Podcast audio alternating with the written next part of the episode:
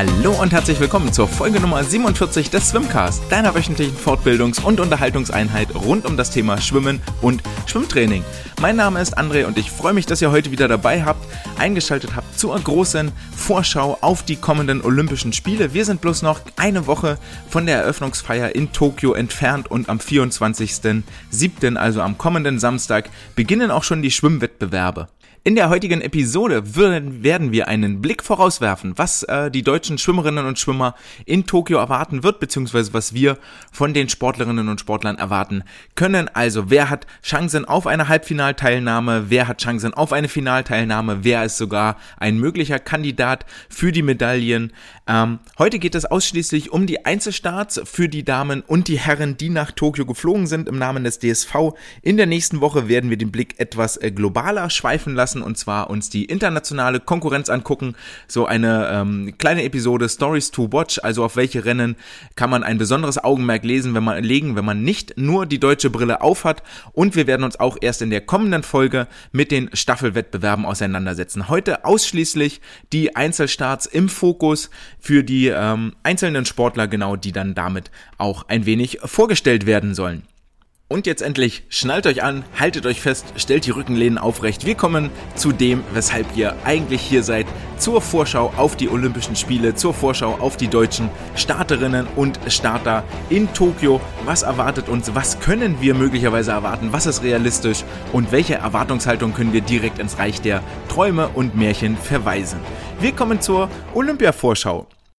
Einmal die kurze Einweisung. Wie ist das Ganze jetzt vonstatten gegangen? Zum einen viele Wettkampfprotokolle gewälzt, viele Excel-Tabellen erstellt, ähm, Ergebnisse verglichen, Entwicklungen verglichen hier und da in die internationale Konkurrenz reingeschaut, ähm, geschaut, wie haben sich die deutschen Starter, Starterinnen entwickelt, wie ist ihre ähm, Leistungsprognose, vielleicht auch jetzt Richtung Höhepunkt Olympia, äh, wo liegen ihre Stärken, wo haben sie vielleicht einige Schwächen ähm, und wie stellt sich das Ganze im internationalen Vergleich dar.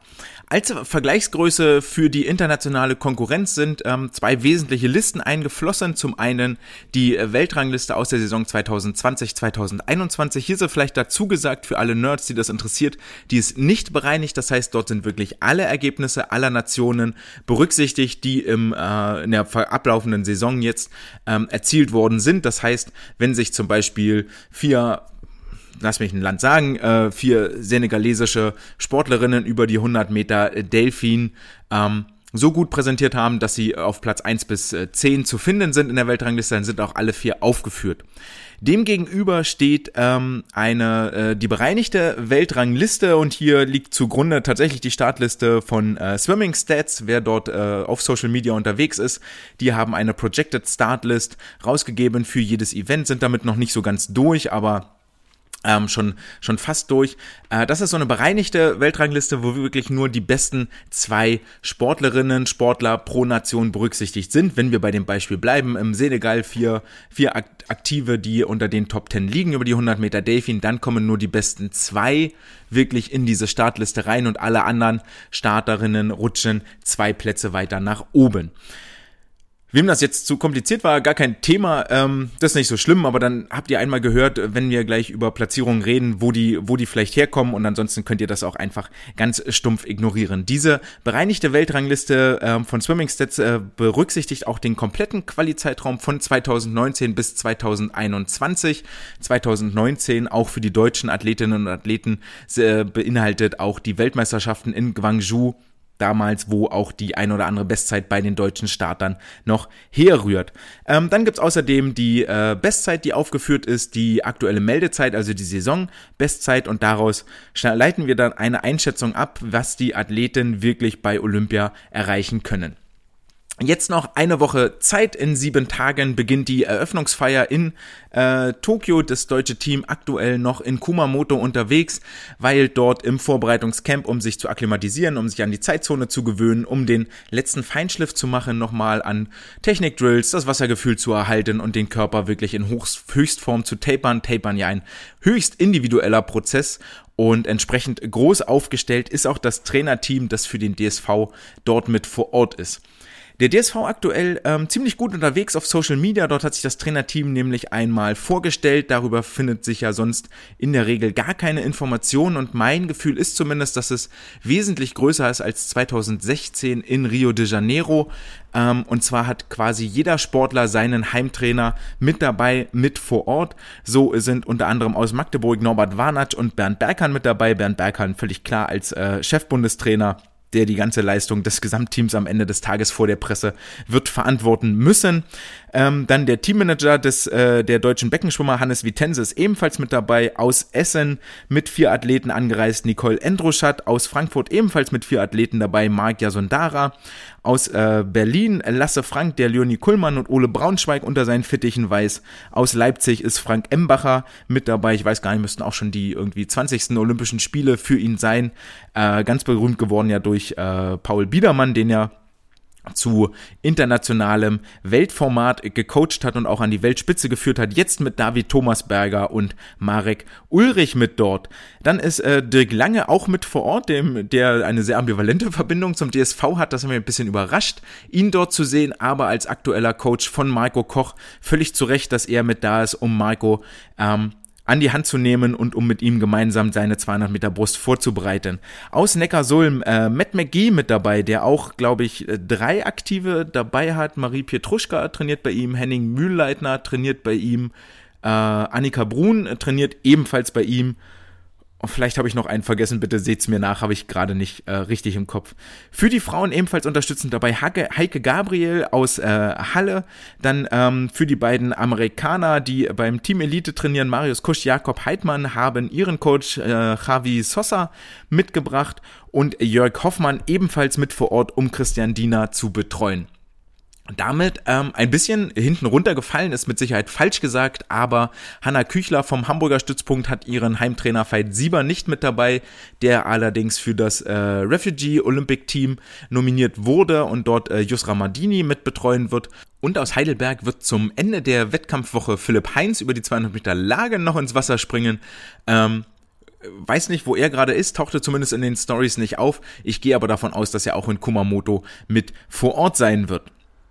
Damit haben wir das Trainerteam, das reine Trainerteam abgehakt. Natürlich sind noch Physiotherapeuten mit dabei, Trainingswissenschaftler mit dabei, Jens Graumnitz, Stefan Fuhrmann dort mit am Start. Ähm, bei den äh, Physiotherapeuten, die Sportpsychologin äh, Franka Weber vom DSV ist auch mit dabei, sodass die Athleten rundum betreut sind und sich hoffentlich auch wohl und in guten Händen fühlen, dass zumindest vom Kopf her ähm, ein, ein ja, ein Wohlfühlgefühl da ist, das dann zu Höchstleistungen ermöglicht. Ähm, ja, es gibt eine kleine Trivia, die ich euch äh, vor, vor, vor dem Ausblick mit auf den Weg geben möchte. Und zwar stelle ich jetzt drei Fragen, die wir im äh, Laufe der, des Ausblicks äh, beantworten werden. Die erste ist, wie viele Athleten des DSV sind im Becken wirklich unterwegs? Wie viele Athletinnen und Athleten hat der DSV nominiert und mitgenommen? Dann die zweite Frage von diesen Athleten. Wie viele bestreiten in Tokio 2021 ihre ersten Olympischen Spiele? Und dann die äh, spannendste Frage mit, wer von den Damen und Herren hat die meisten Starts inklusive der Staffel? Wir denken uns, dass hier jetzt gerade eine kleine Wartemusik gelaufen ist und steigen ein in den Ausblick Tag für Tag, Sportler für Sportler, Strecke für Strecke. Ähm, wir versuchen das Ganze informativ zu machen, aber unterhaltsam und äh, relativ kurzweilig, sodass sich das nicht ewig hinziehen wird vorweg gesagt, ähm, in der Regel hat sich zumindest gezeigt bei den Europameisterschaften und bei anderen Events, ähm, auch wenn wir privat äh, oder wenn ich mit meiner Vereinsgruppe unterwegs bin, dass ich die äh, Chancen der Sportlerinnen und Sportler in der Regel als viel zu optimistisch einschätze, aber das ist äh, ja ist einfach stumpf meine Natur. Ähm, von daher habe ich versucht, meine Erwartungen hier jetzt etwas äh, zurückzuschrauben und immer wenn ich überlegt habe, ja, oh, da und da wird's noch was, ja, das könnte, ja, das wird ein Halbfinale oder Finale, ähm, dann wirklich nochmal in mich zu gehen und zu sagen, ja, ist das wirklich so oder möchte ich das, also wünsche ich mir das viel eher oder ist es wirklich realistisch?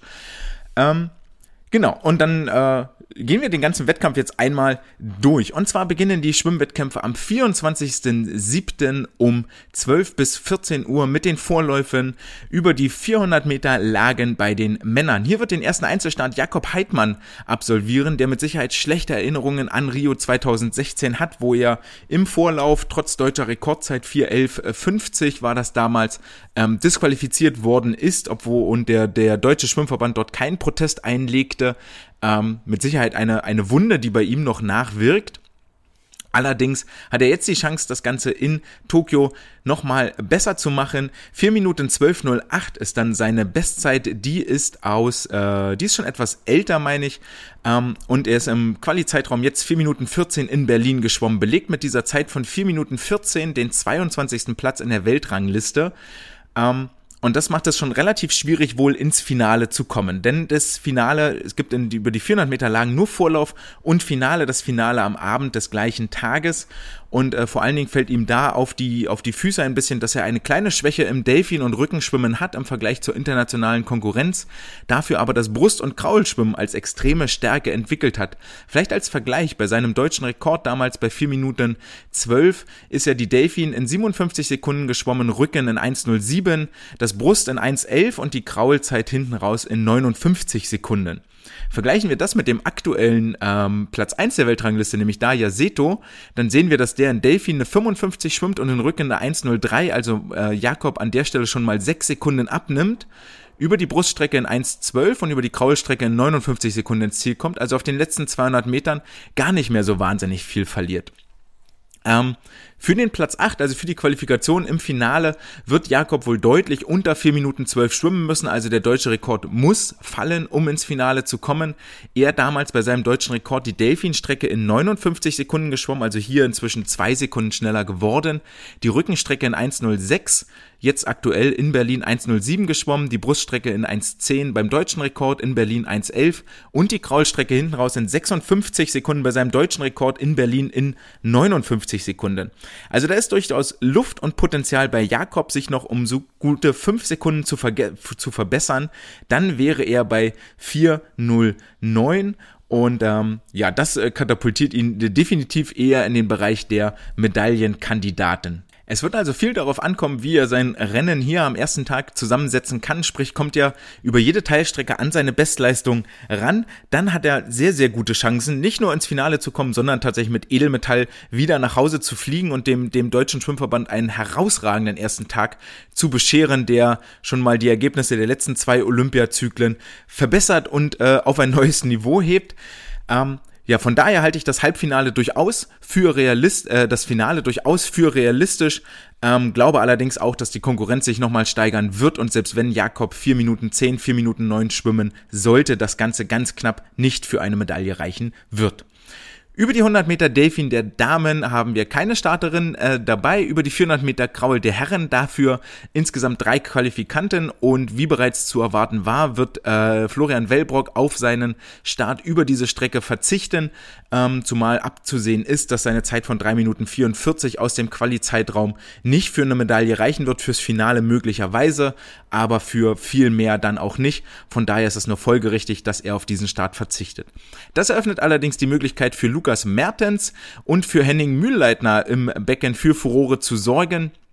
Lukas Mertens, der als äh, Olympianeuling mit nach Tokio fliegt, auch erst 20 Jahre alt, also hat eigentlich seine, seine besten Zeiten noch vor sich und kann hier ganz entspannt mal Wettkampfluft schnuppern, inwiefern man das entspannt nennen möchte. Er belegt im Moment den zweiten Platz in der ewigen deutschen Bestenliste, seine Zeit 3 Minuten 44,86 Sekunden und das ist ein Bereich, wo sich richtig, richtig viel international abspielt. Die 400 Meter Kraul sind ein super, super enges Feld und definitiv eins der Rennen, das äh, richtig Spannung verspricht, äh, denn die Plätze 4 bis 11 in der aktuellen äh, Weltrangliste liegen innerhalb von 7 Zehntel Sekunden und zwar zwischen 3,44,1 und 3,44,8. Lukas ist da mittendrin, ähm, belegt in der bereinigten Weltrangliste Platz 8, in der Weltrangliste wo alle Ergebnisse berücksichtigt sind, Platz 10. Also ein, äh, wenn man aufs Papier guckt, auf jeden Fall ein Medaillen, äh, ein, ein Finalkandidat. Auch über die 400 Meter Freistil, ähnlich wie 400 Meter Lagen, gibt es nur Vorlauf und Finale. Das heißt, bereits im Vorlauf wird Lukas seine absolute Höchstleistung abrufen müssen um sich den Platz im Finale zu erschwimmen.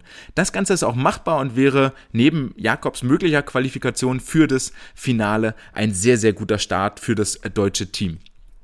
Sein deutscher Mannschaftskamerad Henning Mühlleitner hat sich mit 3,45,86 qualifiziert, also exakt eine Sekunde langsamer als Lukas. Beide sind damit auch in dieser Saison ihre Lebensbestzeit geschwommen. Vor allen Dingen bei Henning Mühlleitner war das ein sehr, sehr langer und zäher Weg, der nach den Olympischen Spielen 2016 eine Knie-OP hatte, die sich entzündet hat und der daraufhin lange aus dem Wettkampfbetrieb ausgeschlossen war, sich jetzt aber in Neckarsulm und am Matt McGee ähm, wieder zurückgekämpft hat und in Berlin seine Bestzeit um über eine Sekunde verbessern konnte auf die jetzt stehenden 345,86.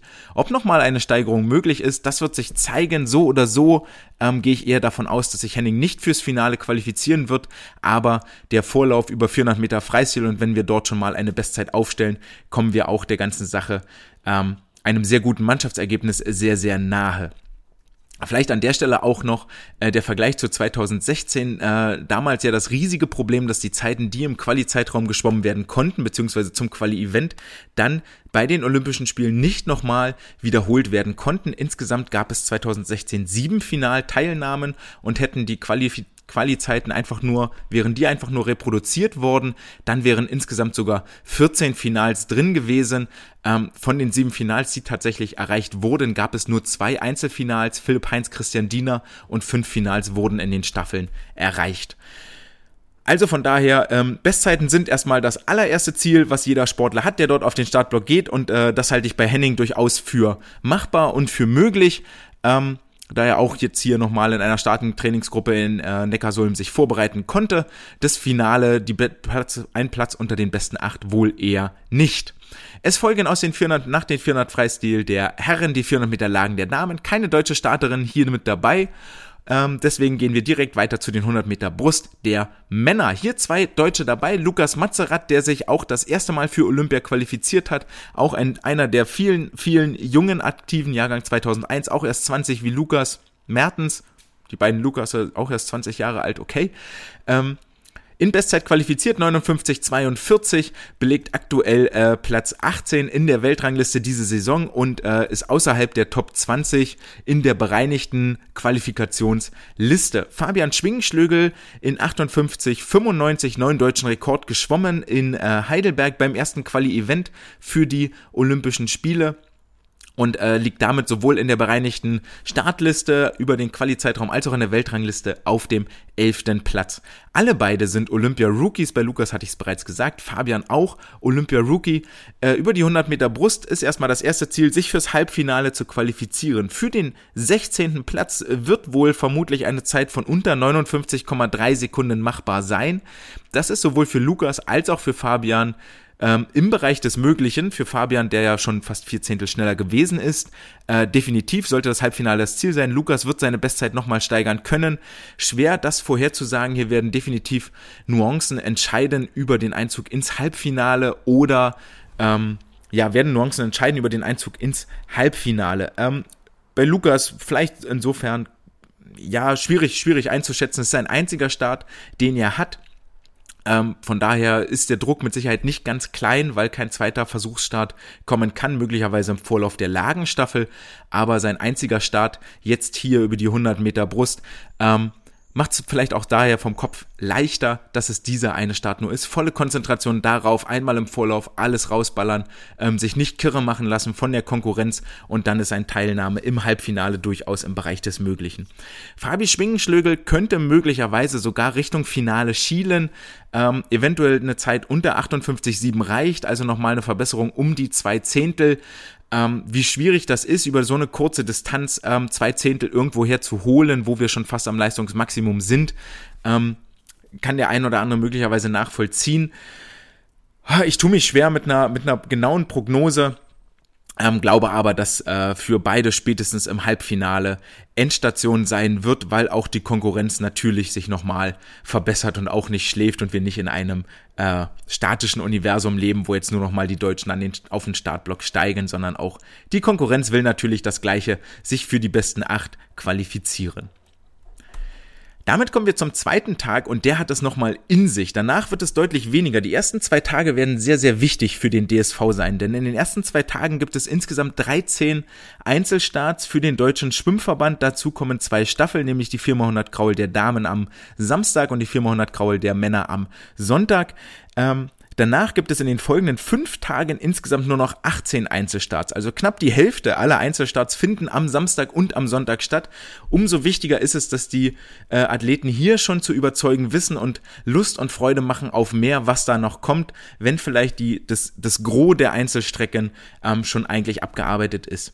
Der Sonntag beginnt mit den 100 Meter Rücken der Damen hier. Laura Riedemann am Start 59,85 Sekunden geschwommen in Berlin beim Quali-Event 59,81 als Bestzeit, also alles wahnsinnig eng beieinander.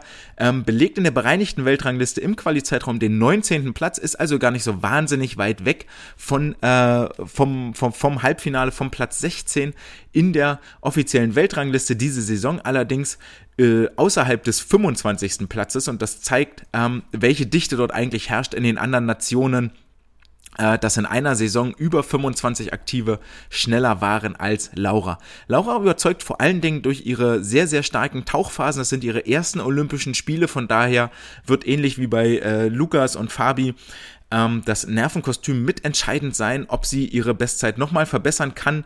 Der deutsche Rekord liegt bei 59,77 Sekunden, also ein kleines bisschen nur schneller als äh, Lauras Bestzeit, aber der deutsche Rekord wird geschwommen werden müssen, um ins Finale zu kommen. Für den 16. Platz wird wohl eine Zeit um 59,5 Sekunden erreicht werden müssen. Und das ist eine ganz schöne Hausnummer für Laura. Ähm, die zwar schon zu überzeugen wusste dieses Jahr, ihre Bestzeit äh, quasi eingestellt hat, aber hier nochmal drei Zehntel rauszuholen, schwierig, schwierig. Ähm, was wir hier auch sehen, ist natürlich gleich eine der oder eine, eine kleine Schwachstelle, die die Damen in der Lagenstaffel haben werden über die Rückenstrecke. Ähm, von daher wäre es allen zu gönnen, in vielerlei Hinsicht, dass Laura über die 100 Meter Rücken sich verbessern kann und unter 59,5 schwimmt, damit das Halbfinale erreicht und auch der Staffel, der Lagenstaffel ein gutes Gefühl gibt. Wie ist jetzt meine persönliche Einschätzung dafür für die 100 Meter Rücken? Ich tue mich ein bisschen schwer, ähnlich wieder, weil ich denke, ähm, und da merkt ihr schon, Optimist André hätte jetzt gesagt, ja, ja, klar, schafft sie, drei Zehntel schneller, easy und dann Halbfinale, alles gut. Ähm, wir sind aber nicht in diesem kleinen Kokon, deswegen sage ich, Laura, mag sein, dass sie sich verbessert, 59,7, großartige Leistung, neue Bestzeit, ähm, darum geht's ja in allererster Linie, wird aber nicht fürs Halbfinale reichen. Das soll auch gar nicht die Ergebnisse immer so hart an Platzierungen geknüpft werden. Ähm, vielleicht dazu auch nochmal ein, ein kleiner Exkurs. Die 200 Meter Brust in Rio 2016, ich glaube es war Rio 2016, oh, oder was, WM, ich weiß es nicht mehr. Marco Koch, auf jeden Fall irgendwann hat Brustfinale, WM oder, oder Olympia, ähm, geschwommen und dort äh, den sechsten oder siebten Platz belegt, allerdings nur wenige Zehntel, weil das Feld so unfassbar eng war, wenige Zehntel hinter dem zweiten Platz gewesen. Ähm, ja, am Ende des Tages taucht das im Medaillenspiegel nicht auf, aber oh, er war doch nah dran an seiner Bestzeit und ähm, ja, es war doch nur ein Wimpernschlag, wenige Zehntel an der Medaille vorbei. Das sollte in meinen Augen viel, viel mehr honoriert werden und nicht nur stumpf auf die Platzierung gucken und dann, ja, war gut oder war nicht gut. Also mit anderen Worten, Laura kann am Finale vorbeischwimmen in der 59 51 von mir aus äh, oder am Halbfinale 59 51 vorbeischwimmen und dann ist es trotzdem eine herausragende Leistung. Äh, deutscher Rekord, neue Bestzeit, alles richtig gemacht und ähm, dann darf ja auch applaudiert werden. Nach den 400 Meter Freistil darf Lukas äh, Mertens direkt am nächsten Tag über die 200 Meter Kraul wieder ins Wasser, hat sich qualifiziert in 1,46,41, belegt hier den 18. Platz in der Welt, in der bereinigten äh, Weltrang-Startliste. Äh, und ähnlich wie über die 400 Meter Kraul ist das ein un unfassbar enges Feld aktuell. Ähm, und zwar liegen Platz 1 bis 15 und Lukas ist auf Platz 18. Platz 1 bis 15 liegen innerhalb von 1,5 Sekunden beisammen und entsprechend knapp wird es wohl auch mit der Halbfinalqualifikation. Einige Zehntel werden hier entscheiden über ähm, du bist noch dabei oder du bist schon draußen. Platz 16 wird vermutlich unter 1,46 ähm, geschwommen werden müssen Und für mich eigentlich die entscheidende Frage, war Lukas vorher im 400 Kraul Finale am Tag vorher oder war er das nicht? Ich denke mal, der Fokus wird klar auf den 400 Freistil liegen. Die 200 Freistil werden ein bisschen hinten unterfallen, weil über die 400 Kraul für mich die Finalchance deutlich größer ist als über die 200 Meter Freistil. 1,46, 41 seine Quali, Quali-Zeit, aber für mich die 200 Freistil definitiv auch eins mit der Rennen, die ähm, auf der Must-Watch-Liste stehen. Der zweite Qualifikant für den DSV ist Jakob Heidmann, der auch am Tag vorher über die 400 Meter Lagen am Einsatz war, möglicherweise auch im Vorlauf und im Finale und entsprechend dürften dann die 200 Meter Freistil zu bewerten sein. Jakob nur etwas langsamer als Lukas, nämlich 4 Zehntel 1,46,83. Beide in dieser Saison ihre Bestzeit geschwommen, wobei das für Jakob schon nicht mal mehr noch für die Top 20 im Quali-Zeitraum reicht und er auch außerhalb der Top 25 in dieser Saison liegt. Da gibt es andere Nationen, die unfassbar stark sind, wie zum Beispiel die Australier, die Amerikaner oder die Russen oder die Briten. Ähm, Schwer einzuschätzen, von daher auch, was Jakob jetzt hier leisten kann. Wie gesagt, in Berlin seine Bestzeit schon um vier Zehntel unterboten und das sah schon ganz schön aus in Berlin, dass er dort am Limit operiert, vielleicht auch nur für den damaligen Zeitpunkt ungetapert. Ähm, sein Ziel war ganz klar, sich zu qualifizieren. Das hat er geschafft. Ähm, ja, von daher dürfte er das jetzt ein bisschen als kleinen Bonus sehen, wenn die 400 Lagen am Vortag sehr, sehr gut gelaufen sind. Allerdings dürften beide Ergebnisse schon einen kleinen Ausblick geben auf die 4x200 Meter Freistilstaffel der Herren. Es folgt ein sehr, sehr erfreulicher Start, nämlich die 100 Meter Brust bekommen eine Starterin des DSV dazu, die sich eigentlich gar nicht im Qualizeit, doch im Qualizeitraum qualifiziert hat, aber nicht bei den Qualifikationswettkämpfen. Oh, wie oft kann man Qualifikation sagen? Anna Elend hat es bei den deutschen Meisterschaften geschafft, den äh, deutschen Rekord um sage und schreibe 5 Zehntel zu verbessern auf jetzt 106,50 Sekunden und belegt damit in der bereinigten Weltrangliste im Qualizeitraum den 16. Platz, hat also durchaus ähm, Halbfinalchancen damit. Von daher nur folgerichtig, dass der DSV ihr diesen Start auch gibt. In der aktuellen Weltrangliste belegt sie Platz 20 für diese Saison. Ähm, auch für Anna Elend sind es die ersten Olympischen Spiele in ihrer Karriere. Sie auch sehr jung, Jahrgang 2001, erst 20 Jahre alt. Auch sie hat dann noch Zeit, aus diesen Erfahrungen zu lernen. Und wir dürfen gespannt sein, ob eine 10650, die aktuell Platz 16 ist, auch wirklich reicht für den Sprung ins Halbfinale. Ähm, um sie dort nochmal zu zitieren nach ihren deutschen Meisterschaften, äh, sie sagte damals, ja, sie sei selber überrascht, wie das denn dazu kommen könnte, denn sie sei ja ungetapert in diesen deutschen Meisterschaften gegangen. Das erhöht ein bisschen den Druck, äh, hier wirklich nochmal nachlegen zu können. Und sollte ihr das gelingen, sollte sie so in den Bereich 106 oder sogar unter 106 kommen, dann winkt möglicherweise tatsächlich ein Start im Finale, wenn sie unter 106 kommt. Das wäre so meine Vorhersage, dass 105 XX reicht, um unter die besten acht bei diesen Olympischen Spielen zu schwimmen. Zu gönnen wäre es ihr vor allen Dingen, ja, dann hätten wir eine Brusthoffnung, die auch in der Lagenstaffel ähm, für Furore sorgen könnte. Es geht weiter mit den 100 Meter Rücken der Männer und auch hier gibt es eine Nominierung, die im Quali, äh, bei den Quali-Wettkämpfen nicht auf dem Zettel stand, nämlich Marek Ulrich darf mit ins Wasser springen und 53,75 Sekunden schlug er in Berlin an, verpasste damit die offizielle DSV-Norm um 5 Hundertstel, blieb aber unter dem FINA A-Cut, der zur Teilnahme an den Olympischen Spielen berechtigt. Da hatte der DSV die Möglichkeit nachzunominieren, wenn nämlich zwei Aktive unter dem A-Cut bleiben, Ole Braunschweig in 53 53,66 und Marek Ulrich 53,75. Dann dürfen beide Sportler starten. Ähm, das ist die Maßgabe, die es hier gibt. Und das nutzt der DSV, um mit Sicherheit äh, dann auf Grundlage dieses Einzelergebnisses zu entscheiden, wer von den beiden die Lagenstaffel bei den Herren am Ende der Wettkampfwoche anführen wird. Ähm, allerdings haben beide meinen Augen keine Chance, äh, ins Halbfinale vorzurücken. Ist auch nicht schlimm. Sowohl Ole als auch Marek sind, ihr ahnt es sicherlich schon, Olympianeulinge, die bei ihren ersten Spielen mit dabei sind. Platz 16 wird wohl in 53,3 Sekunden weggehen. Das entspräche für Ole einer, einer Steigerung von 4 Zehntel, für Marek um 5 Zehntel. Ähm, halte ich bei beiden für sehr, sehr schwierig und ähm, ähnlich wie bei Laura wird es wohl um Nuancen gehen und es ist nur sehr schwierig, ja, es ist kompliziert hier exakte Prognosen zu treffen. Ähm, was wir ausschließen können, beide müssten für einen Finalplatz unter 53 Sekunden schwimmen. Das wird nicht passieren. Ähm, alle beide haben ihre jeweiligen Heimtrainer da. Das ist natürlich ein Vorteil, weil sie ähm, weil sie ihre Schützlinge kennen, weil sie sie exakt vorbereiten können. Von daher hoffen wir, dass äh, beide Bestzeit schwimmen, sich vielleicht um ein oder zwei Zehntel verbessern, dass ein oder zwei Mitkonkurrenten patzen und dann reicht es für den 16. Platz für einen von beiden, den wir dann im 100 Meter Rücken Halbfinale sehen.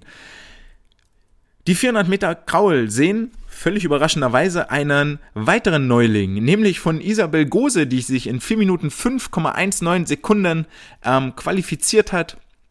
Äh, damit sich auch berechtigte Hoffnung machen darf auf einen Finalstart über die 400 Meter Freistil gibt es, ihr habt das schon gelernt, gerade bei den Männern nur Vorlauf und Finale und wie es im Moment aussieht, reicht wohl für einen Platz unter den besten acht eine Zeit von unter vier Minuten fünf. Da ist Isabel nur zwei Zehntel von weg und ähm, hat da durchaus äh, die Möglichkeit, sich noch etwas zu verbessern und ähm, an kleinen Details zu arbeiten, um wirklich diese drei oder vier Zehntel, was ja letztendlich dann nur ähm, 500 ähm, Steigerung pro Bahn entspricht, äh, ja, um die dort wegzuarbeiten. Ihre, ihre Splits bei den, bei der Quali-Zeit waren äh, 59 Sekunden Angang, dann 102, 102, 102. Und jetzt sehen wir gleich, äh, wo denn dort noch äh, Potenzial ist, denn die aktuell acht platzierte äh, Paige Madden aus den USA schwimmt exakt die gleichen Schnittzeiten auf den letzten 300 Metern, nämlich 3 mal 102, ist vorne aber eine Sekunde schneller, nämlich in 58 Sekunden rumgegangen und äh, belegt dann auch den achten Platz und nicht wie Isabelle im Moment den elften Platz. Die aktuelle Weltranglisten erste ist Ayan Titmus, die in Australien für Furore gesorgt hat. 57 Sekunden ihre Angangszeit. Das heißt, wir sehen hier beide Angangszeiten wesentlich schneller als die von Isabel.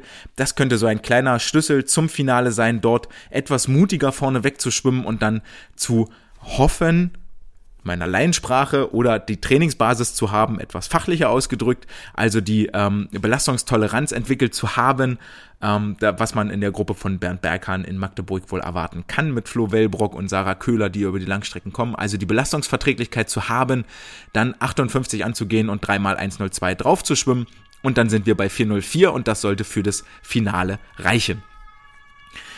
Die zweite deutsche Starterin ist Leonie Kullmann von der SG Neukölln, die auch mit Lasse Frank, ihrem Heimtrainer, da ist 40625 ihre Qualizeit.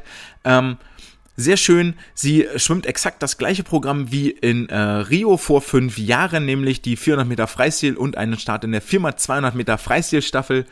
Ähm, und jetzt ist es so, dass Isabel in der bereinigten Weltrangliste den elften Platz belegt und obwohl sie über eine Sekunde langsamer ist, ist Leonie auf Platz 12 der bereinigten Weltrangliste. Das heißt, wir sehen hier, dass zwischen Platz 11 und Platz 12 eine doch relativ deutliche Lücke klafft, ähm, nämlich von einer Sekunde. Und äh, um die, das Eingangsargument von der Angangszeit nochmal zu unterstreichen, Leonie Kuhlmann schwimmt die ersten 100 Meter in einer Minute und dann dreimal 1,02 drauf. Also scheint sich über die 400 Kraul eine Tendenz abzuzeichnen, dass die ersten 100 Meter mitentscheidend sind für den Gesamterfolg über die Strecke. Leon, äh, Isabel dürfen wir wohl im Finale begrüßen. Da bin ich jetzt mal ganz optimistisch. Die ähm, jugendlich unbekümmert äh, mit ihren 19 Jahren dort auf den Startblock steigt, ähm, einmal alles raushaut und dann ins Finale vordringen wird. Auch für sie eigentlich die Strecke, wo sie die beste Finalchance hat. Damit haben wir zwei von sechs Tagen durch, nee, zwei von sieben Tagen durch, aber wie gesagt schon ähm, 13 von insgesamt 31 Einzelstarts. Das heißt, es geht jetzt hinten raus ähm, tatsächlich etwas schneller. Ihr kennt den einen oder anderen Aktiven auch schon. Ähm, und am Montag begrüßen wir nämlich wieder Isabel Gose auf dem Startblock. Über die 200 Meter Freistil hat sie sich qualifiziert in 1,56,93, Platz 14 der bereinigten Weltrangliste. Ähm, für einen Start im Halbfinale wird wohl eine Zeit von rund 1,57 benötigt. Für den achten Platz ungefähr äh, wird sie wohl unter 1,56 schwimmen müssen.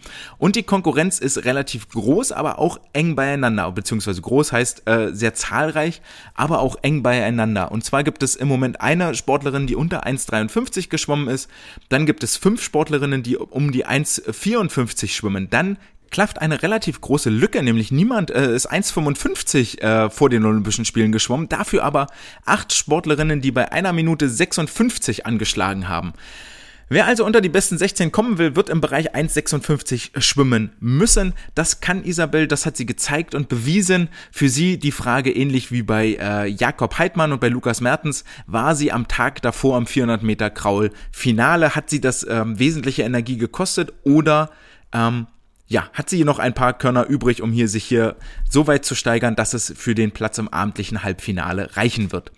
Die zweite deutsche Starterin über diese Strecke ist Annika Brun aus Neckarsulm. In 1,57,17 hat sie sich qualifiziert, ist eine der erfahrensten Athletinnen, die hier mit äh, nach Tokio gereist sind. Es ist ihr erster Einzelstart, den sie hier haben wird, war schon 2012 in London mit dabei, war 2016 in Rio mit dabei und darf jetzt in Tokio nochmal auf den Startblock steigen.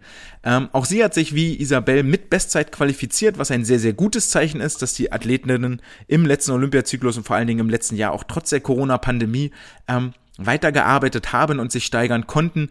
Für mich haben beide aktive, äh, beide Starterinnen Chancen aufs Halbfinale. Ähm, Isabel deutlich mehr als Annika. Wobei ich aber glaube, dass Annika mit ihrer Erfahrung und einer guten Renneinteilung sich wohl wird auch nochmal steigern können und dann sehen wir beide im abendlichen Halbfinale wieder.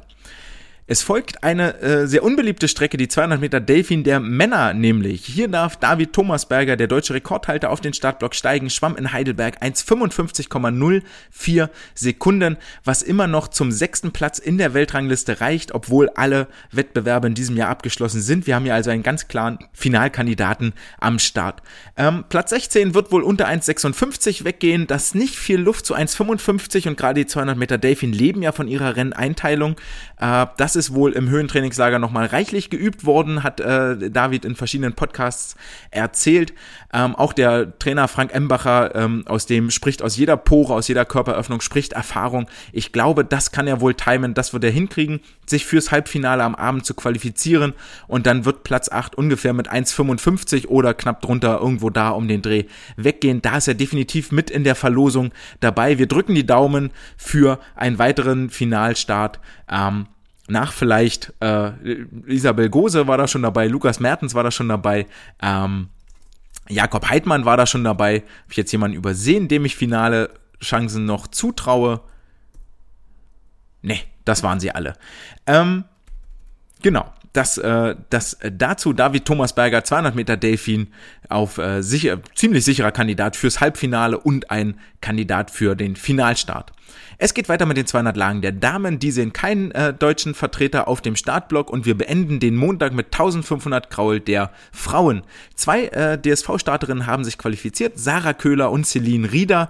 Celine Rieder, die als äh, Erstlingsstarter, habe ich das bei David Thomasberger auch gesagt, dann sage ich es nochmal nach. David und Celine sind beide Olympia-Rookies, also das erste Mal mit dabei. Ähm, genau, die stehen dort auf dem Startblock am äh, Montag.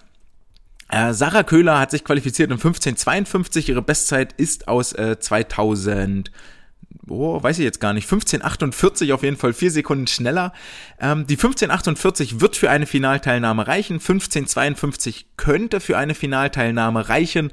Also es wäre schon schöner, wenn sie dort im Bereich ihrer Bestzeit schwimmt. Dann ähm, sehen wir sie nämlich auch abendlich im Finale wieder.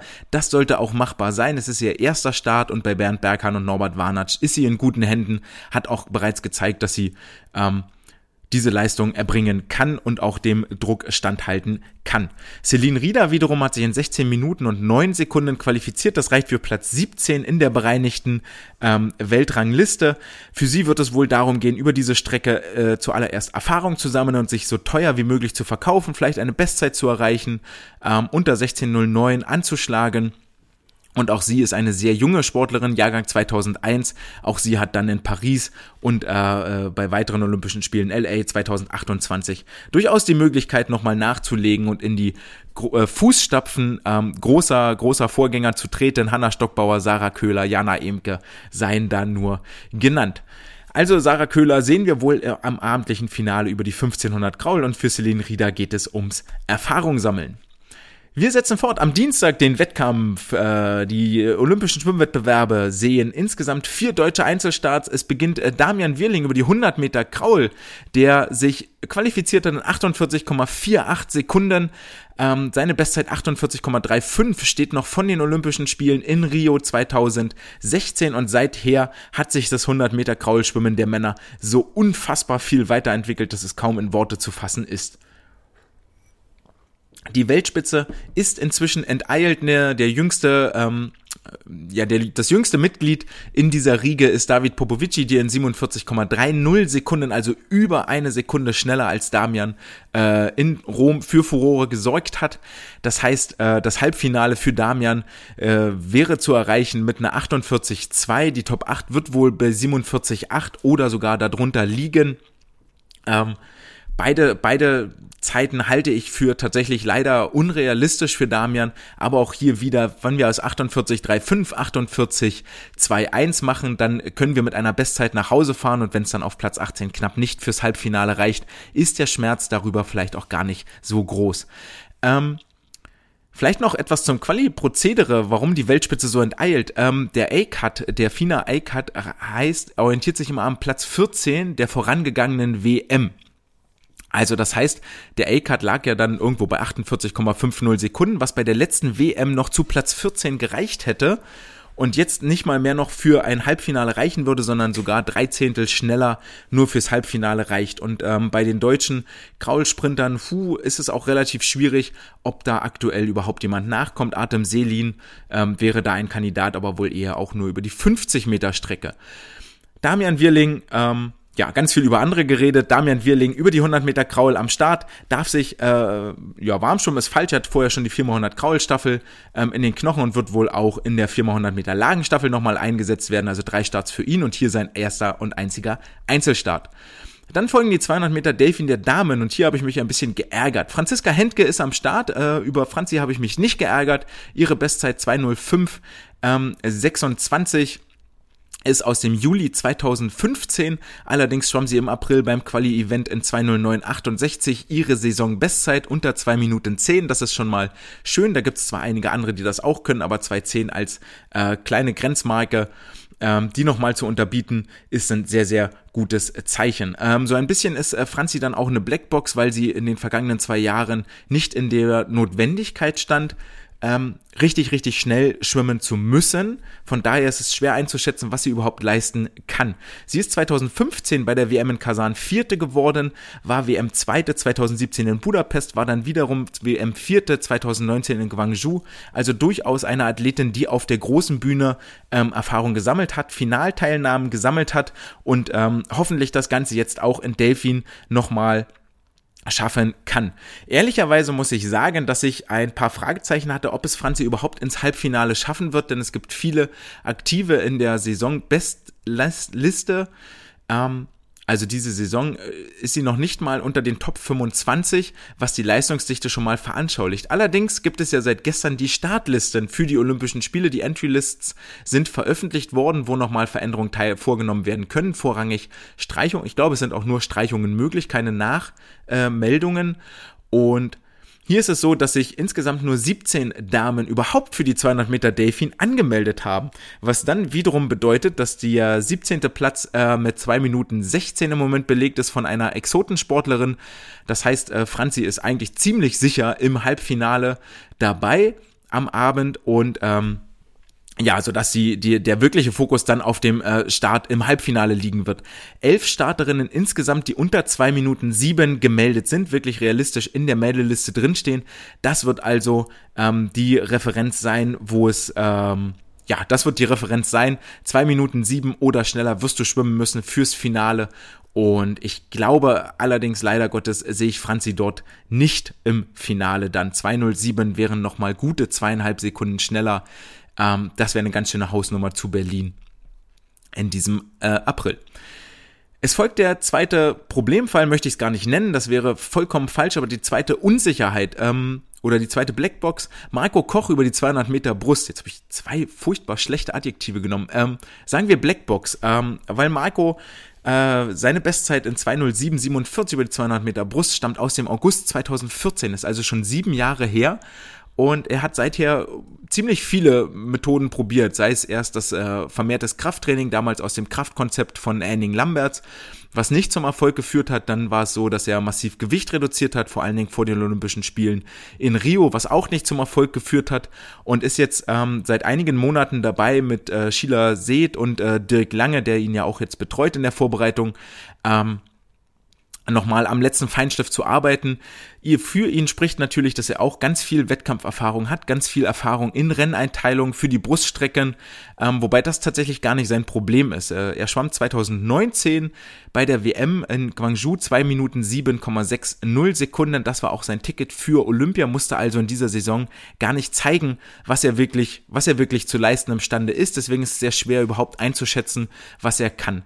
Ähm, er ist der älteste deutsche Starter, der mit nach äh, Rio fährt und hat vor allen Dingen daran gearbeitet, seine ersten 100 Meter zu verbessern, dort die Zeit zu drücken, weil er hinten raus tatsächlich das Tempo halten kann, über seine große Gleitphase auch kommt, auch sehr effizient schwimmen kann. Um ins Halbfinale zu kommen, wird man wohl deutlich unter 2 Minuten 9 schwimmen müssen. Das traue ich ihm grundsätzlich zu. Für den Platz 8, also den Platz im Finale, wird es wohl um die 207 geschwommen werden müssen. Das halte ich dann wiederum für unrealistisch, sodass ich glaube, dass Marco ins Halbfinale kommt, aber nicht darüber hinaus. Und dann beenden wir den Wettkampftag am Dienstag mit den 4x200 Kraul der Männer und den 800 Meter Kraul der Männer. Die 800 Meter Kraul sehen Florian Wellbrock in seinem ersten Einzelstart ähm, auf dem Startblock seine Bestzeit 7 Minuten 43,03, seine Saisonbestzeit 7 Minuten 48, was ihn äh, laut Startliste auf den sechsten Platz hieft und in der Weltrangliste auf den siebten Platz. Ähm, über die 800 Meter Freistil nur Vorlauf und Finale.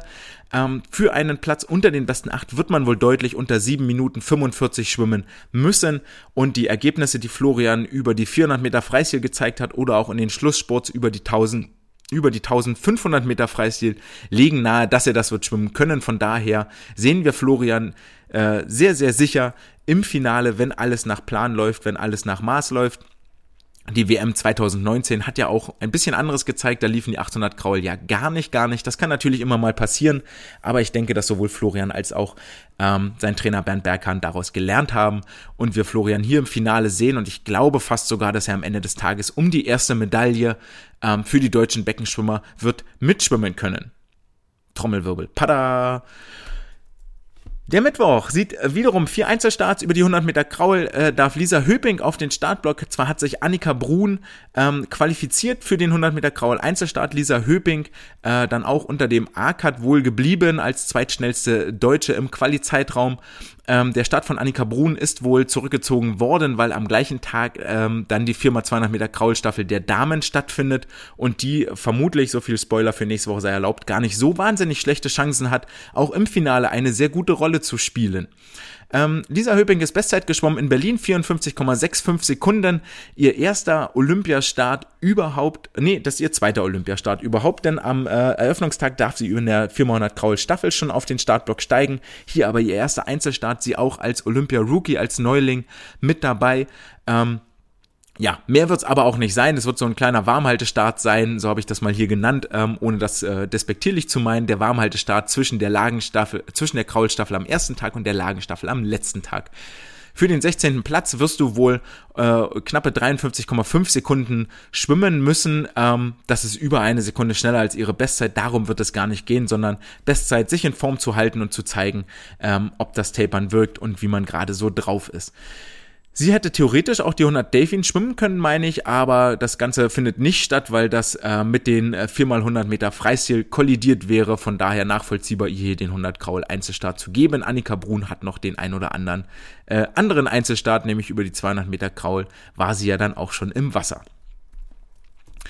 Der Wettkampftag setzt sich fort mit den 200 Meter Rücken von Christian Diener, der in 1,56,99 in Berlin äh, sage und schreibe eine Hundertstel unter der geforderten Normzeit des DSV geblieben ist, belegt damit aktuell Platz 19 in der bereinigten Weltrangliste. Es ist sein einziger Start, den er hier haben wird, ähm, belegte in Rio 2016 im Finale den siebten Platz und hat vor allen Dingen in der letzten Saison in der International Swimming League für Aufsehen gesorgt mit seinen Rückenleistungen, hat dort gezeigt, dass er herausragende Unterwasserphasen hat, die ihn wohl auch auch über die 200 Meter Rücken hier tragen werden.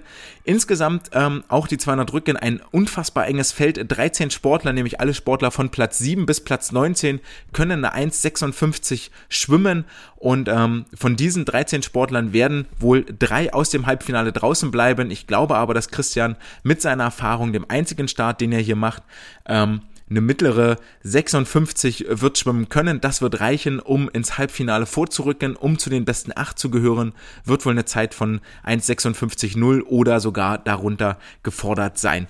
Halbfinale definitiv drin, auf jeden Fall das Ziel und dann bleibt abzuwarten, was die Konkurrenz macht, ob einer von den äh, 16 Startern im Halbfinale oder einer von den Konkurrenten um den Finalplatz, nicht nur einer von den 16 im Halbfinale, einer von den Konkurrenten um den Finalplatz, vielleicht gerade einen äh, schlechten Tag erwischt, Christian einen sehr, sehr guten Tag und dann könnte das möglicherweise sogar für den Finalplatz reichen. Aber Halbfinale können wir wohl einbuchen für Christian Diener.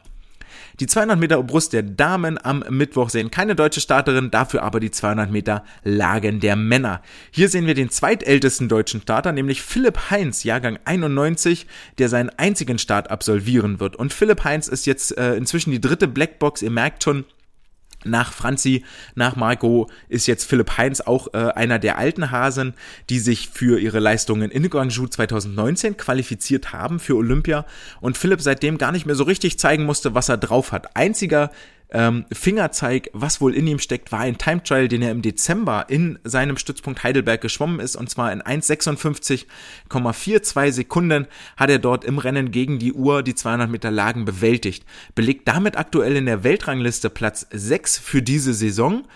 Ähm, und schwimmt aber sonst großteils so unter dem Radar. Sein, seine Stärke liegt ganz klar auf den äh, ersten 50 Metern, auf dem Delfin-Schwimmen.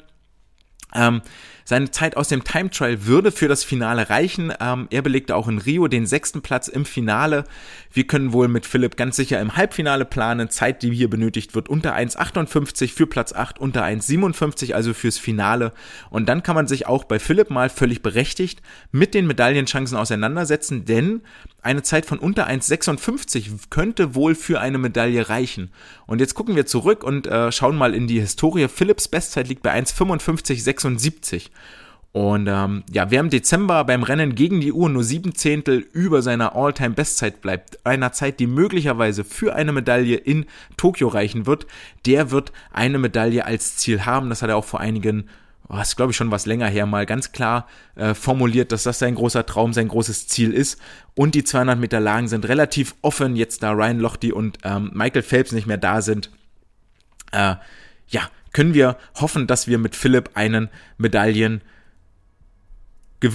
ja, Medaillen, nicht nur Kandidaten, sondern einen Medaillengewinner aus Tokio äh, wieder zurückempfangen können.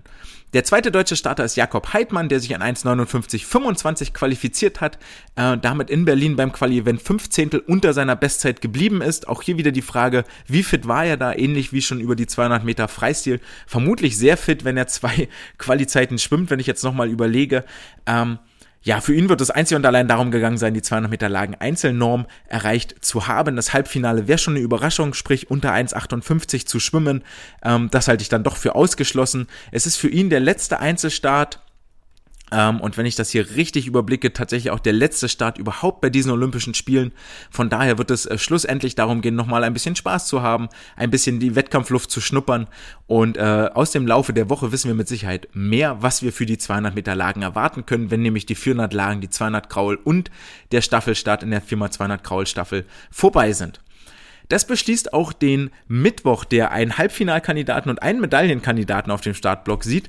Und am äh, Donnerstag äh, gehen wir weiter und reduzieren die Anzahl der Einzelstarts um einen weiteren auf drei. Über die 800 Meter Freistil dürfen sich Sarah Köhler und Isabel Gose mit der internationalen Konkurrenz messen.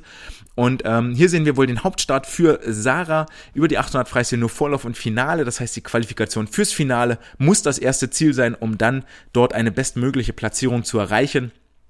Sarah als Saisonbestzeit 8 Minuten 23 geschwommen, ihre Bestzeit allerdings äh, wie heißt es, äh, resultiert aus dem Jahr 2019 aus Guangzhou in 8 Minuten 16 und mit 8,21 sollte der Platz fürs Finale definitiv gebucht sein.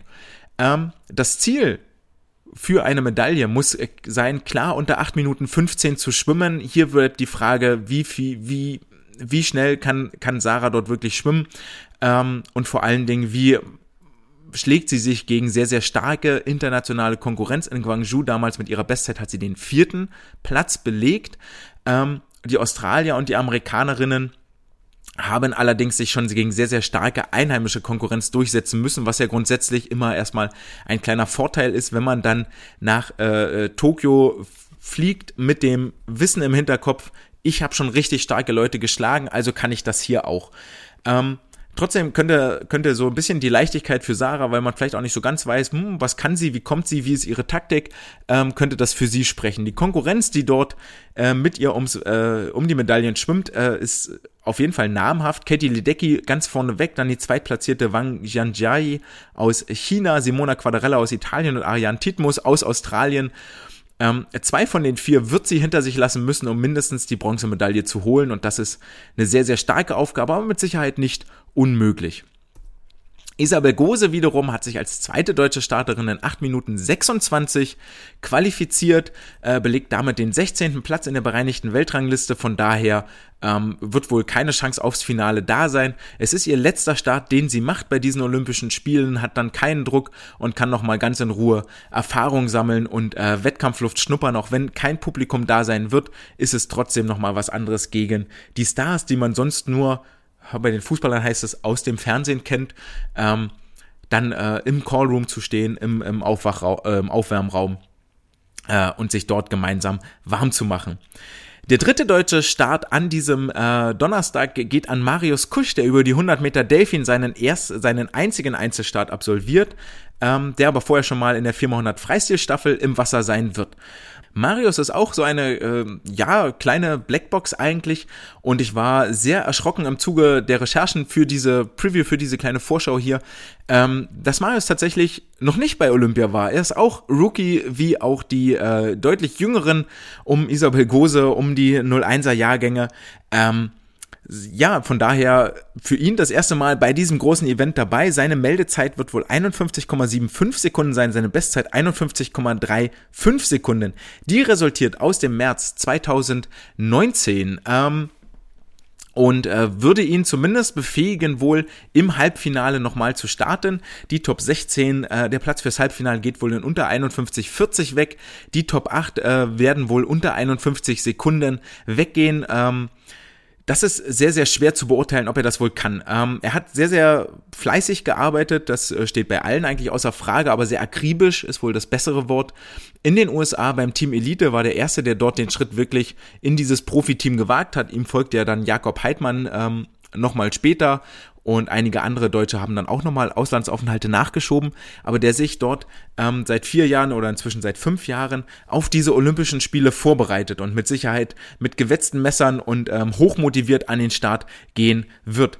Die 4x100 Freistilstaffel ähm, ist sein erster Start am zweiten Wettkampftag. Eventuell startet er auch in der Lagen-Mix-Staffel, kann also schon zweimal Wettkampfluft schnuppern und so ein bisschen die Nervosität, die mit Sicherheit vorherrschen wird, abschütteln. Aber was letztendlich Marius wirklich zu leisten imstande sein wird, ist äh, schwer einzuschätzen. Ähm, ja, die 51,75, wie gesagt, aus Berlin ich denke mal, Halbfinale auf jeden Fall und ob es dann fürs Finale reicht, wird wieder davon abhängen, wie stark letzten Endes die Konkurrenz ist und wie die dann auch ihr Nervenkostüm im Griff haben. Nicht ausgeschlossen der Platz im Finale, aber auch auf gar keinen Fall sicher. Viel Geld, ehrlich gesagt, würde ich da nicht drauf setzen.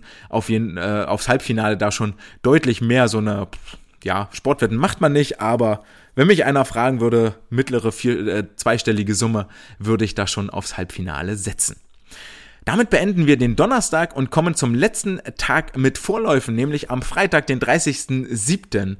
Hier äh, finden die 50 Meter Kraul der Männer und Frauen statt. Äh, beide Starts sehen keinen deutschen Aktiven auf dem Startblock. Am Donnerstag habe ich die 200 Rücken der Damen unterschlagen. Die sehen auch keinen deutschen, deutsche Aktive auf dem Startblock. Aber dafür beenden wir die Woche mit einem richtigen Knaller, nämlich den 1500 Meter Freistil der Männer. Hier haben sich zwei DSV-Starter qualifiziert, nämlich Florian Wellbrock und Lukas Mertens. Und Florian Wellbrock darf völlig zu Recht hier, das sei schon mal gesagt, Trommelwirbel vorneweg, brrrr, als Medaillenkandidat gesehen werden. Ganz, ganz klar, 1436 seine Meldezeit, 1436 seine Bestzeit liegen nur drei Zehntel auseinander. Er geht im Moment als äh, Zweitplatzierter der bereinigten Weltrangliste oder der bereinigten Quali-Liste auf den Startblock in der aktuellen Weltrangliste diese Saison belegt er sogar den ersten Platz.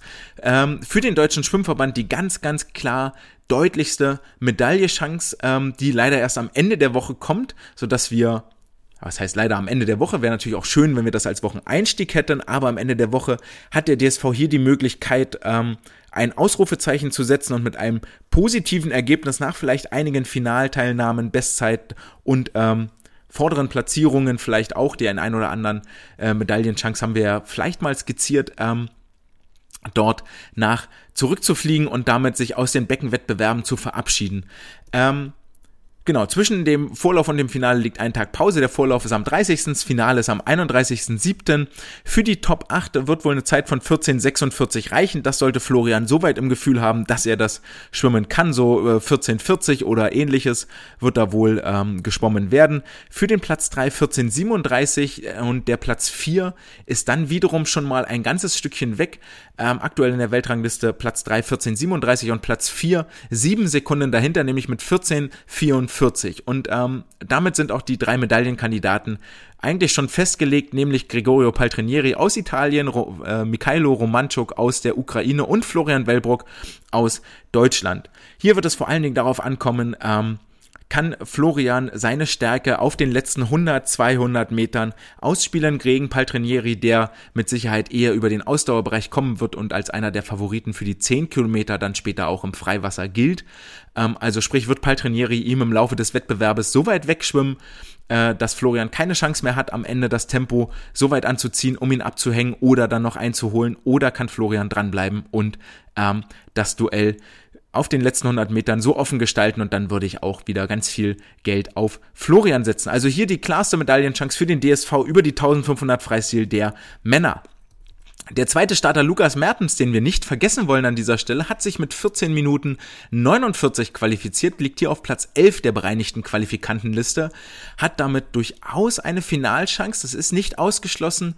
Allerdings hat er als äh, Olympia-Neuling ähm, der er ja ist, schon äh, mindestens vermutlich vier Starts auf dem äh, Buckel, nämlich die 400 Kraul am Samstag, möglicherweise mit Finale, die 200 Freistil am Sonntag, möglicherweise mit Halbfinale und dann die Starts in der 4x200 Freistil Staffel der Männer, die im Vorlauf antreten wird und möglicherweise ins Finale kommt. Also 1, 2, 3, 4, 5, 6, möglicherweise schon sechs Starts hinter sich und dann ist die Frage vollkommen berechtigt, ähm, wie viel äh, Körner er dann noch im Tank hat, wie viel Energie er noch generieren kann.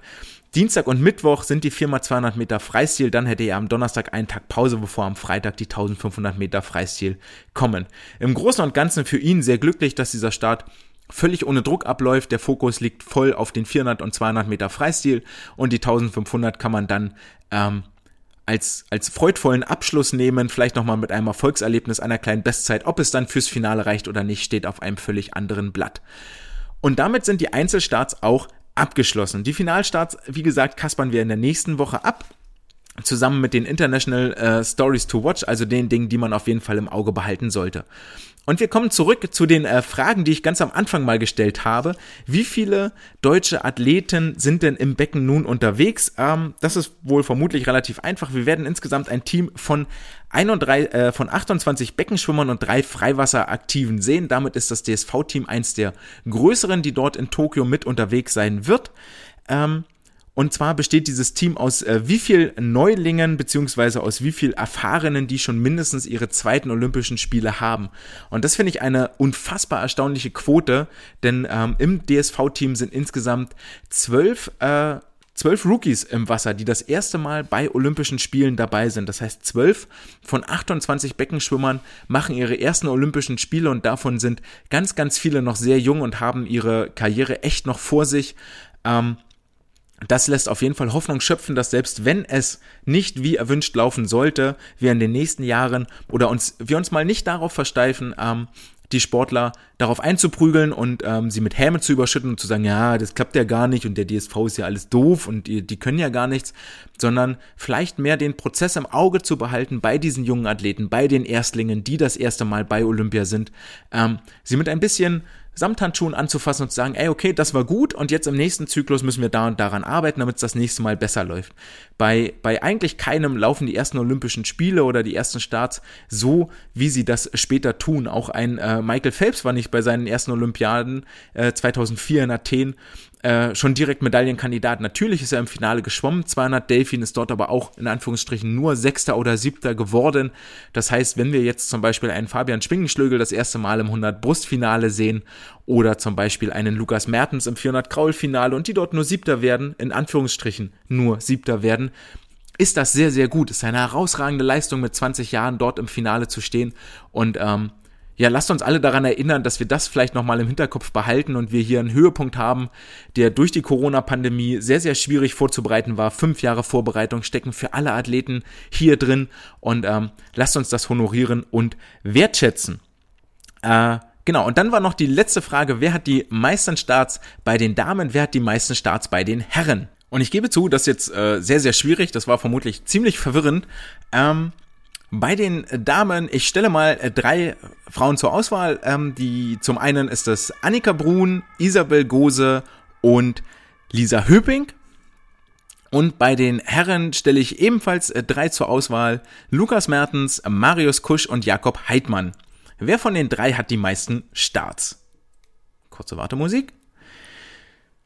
Trommelwirbel bei den Damen, die Vielstarterin ist auch die erfahrenste Starterin, nämlich Annika Brun hat insgesamt fünf Einzelstarts ohne Finals, nämlich die 200 Meter Freistil und kommt dann in den Staffeln 4x100 Freistil, 4x100 Lagen, 4x100 Lagen Mixed möglicherweise und die 4x200 Meter Freistil zum Einsatz.